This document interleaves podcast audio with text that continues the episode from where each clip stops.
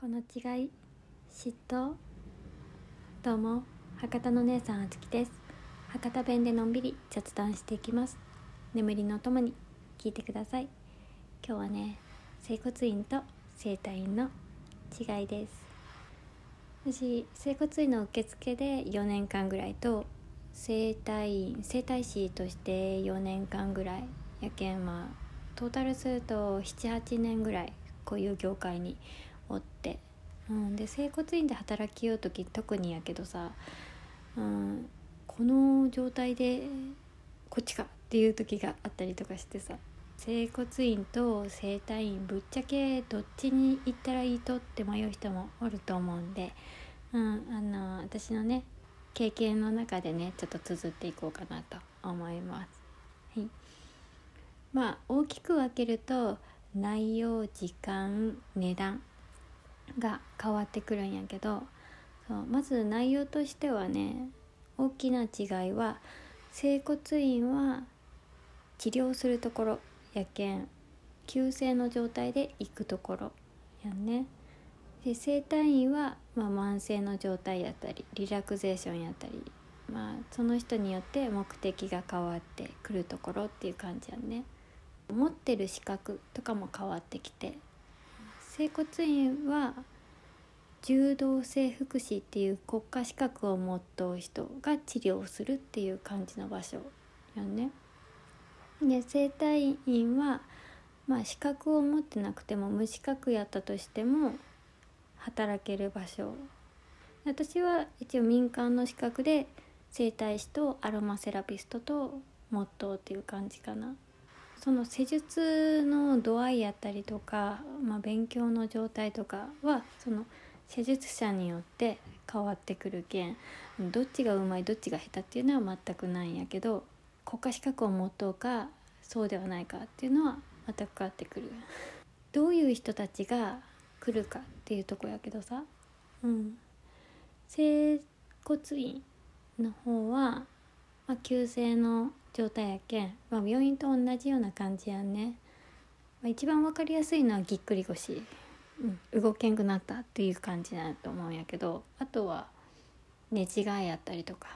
と動きづらくてここから先が痛いんですよねってい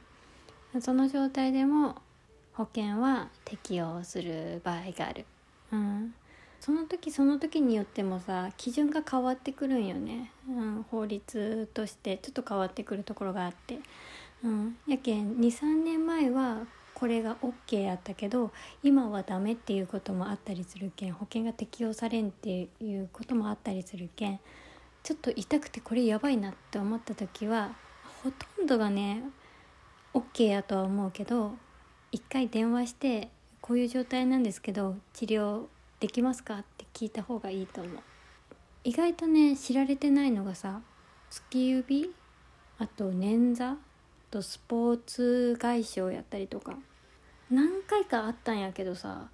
あの子供の脱臼とかも整骨院で治療ができる案件のやつやんね。うん。そう子供とかさ急にねポンってあの引いただけでね引っ張っただけでね脱臼するけんね。そう、うん、わーって泣いた状態やとさこうあたふたしたりとかさどうしたらいいかわからんっていう感じになると思うけんさ、うん、もうそういう人がおったら「あ整骨院でもできるよ」っていうのをね、うん、伝えてあげると楽と思う。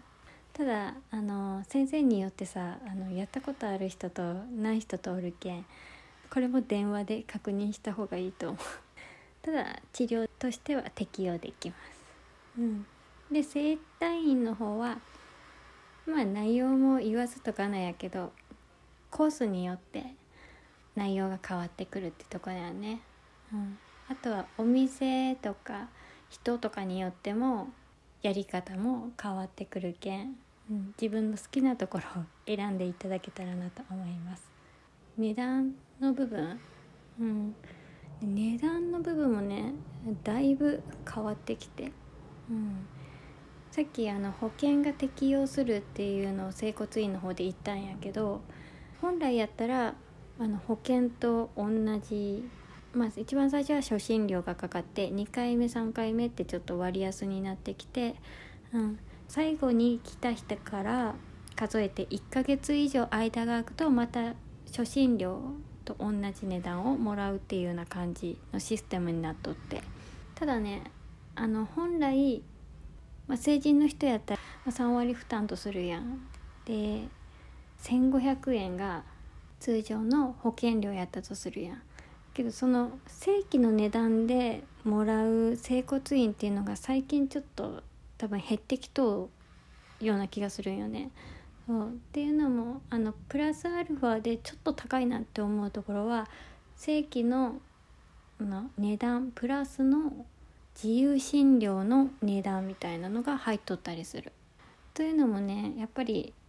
その治療の部分だけになってくるとその周りの筋肉を緩めるやったりとか他のことができんかったりするけんさ、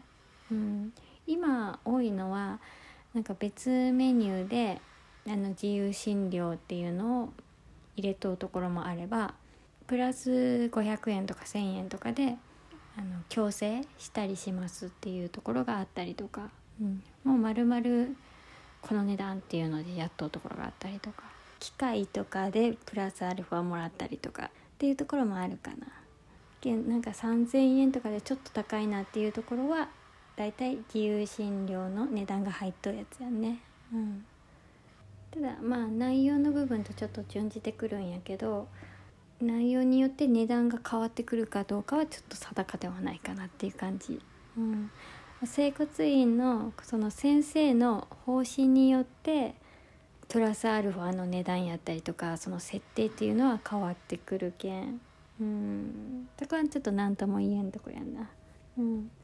ただ通常の正規の値段のところもあればプラスアルファのところもあるっていうような感じ。うん。やけん整骨院っていうのがさ大々的にあの外とかで見える場所にいくらですっていう値段の表記ができんっていうのが法律で決まっとって。やけんあここ気になるなっていう場所行きたいなっていう場所があったら電話して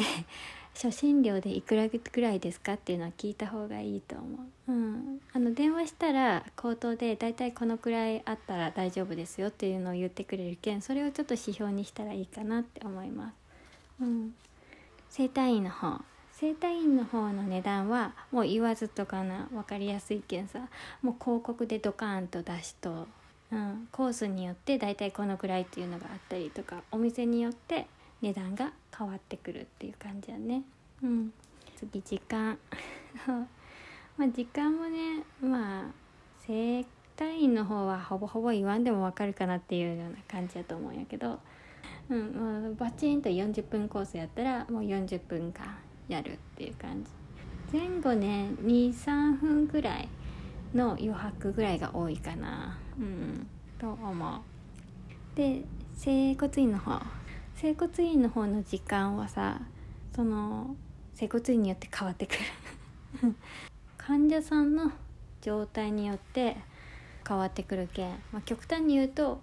10分ぐらいで施術が終わる人もおればまあ、30分かかる人もおればっていう感じ、うん、でも大体はなんか電気やったりとかの治療があったりとかあのプラスアルファでこう組み合わせてっていうのが多いけん、うん。まあ、30分